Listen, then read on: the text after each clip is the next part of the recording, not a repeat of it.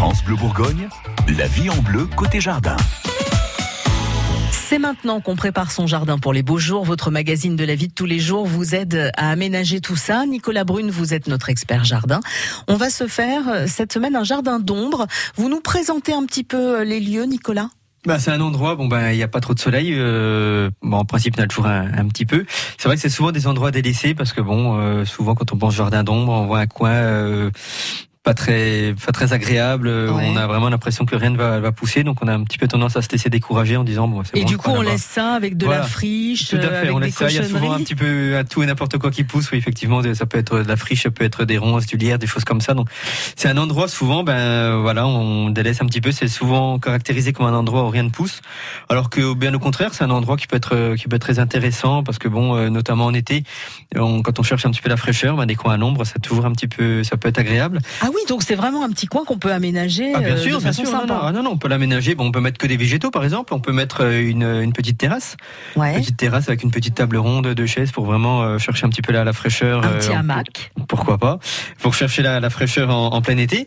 Donc ça, c'est vraiment des, des coins qui sont, euh, je vais pas dire que c'est, compliqué à aménager, mais Faut s'en donner la peine. Voilà, vu qu'ils sont toujours un petit peu mis de côté en disant, bah, c'est bon là, le coin là, euh, on va, on on n'en fera jamais rien. Ouais. On les oublie alors que non non c'est vrai on peut vraiment faire des, des petits trucs sympas on met une petite euh, une petite chaise longue euh, une petite table un petit hamac euh, on, on peut compléter avec un petit point d'eau c'est toujours super agréable quand il fait super chaud d'avoir un petit point d'eau un petit bruit d'eau en fond c'est toujours super agréable Ouais, ça donne envie de faire pipi après. Aussi, ouais, mais bon, ça, ça même- ça apporte toujours un petit peu de un petit peu de fraîcheur donc c'est vrai que c'est super sympa on peut également le- l'agrémenter avec des, des des petits objets de brocante des petites décos des, des, des vieux arrosoirs des choses comme ça des et on trouve beaucoup de beaucoup d'objets de décoration euh, Mais même oui, dans les vides-greniers tout ça, on n'est pas obligé non plus de dépenser énormément Non, de non, sous. non, non, non, non, non, des, des vieux arrosoirs en zinc, des choses comme ça, ça, ça coûte Mais on pas va pas se retrouver avec des choses qui vont rouiller plus facilement si c'est toujours parce que quand on se dit à l'ombre, ça va être un peu humide, mais pas forcément. Non, non, parce qu'il y a des coins, il y a des coins à l'ombre euh, où j'ai envie de dire, il y a, il y a pas- il y a pas beaucoup d'eau qui tombe parce que bon, il y a,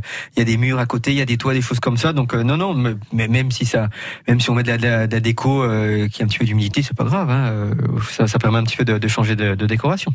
Bon, bah c'est le moment de vous aménager votre jardin d'ombre. Les conseils de Nicolas Brune sont à retrouver sur francebleu.fr et dans une heure, Gilles Sonnet, notre expert en plantes d'intérieur cette fois-ci, nous expliquera comment fabriquer nos désherbants naturels maison.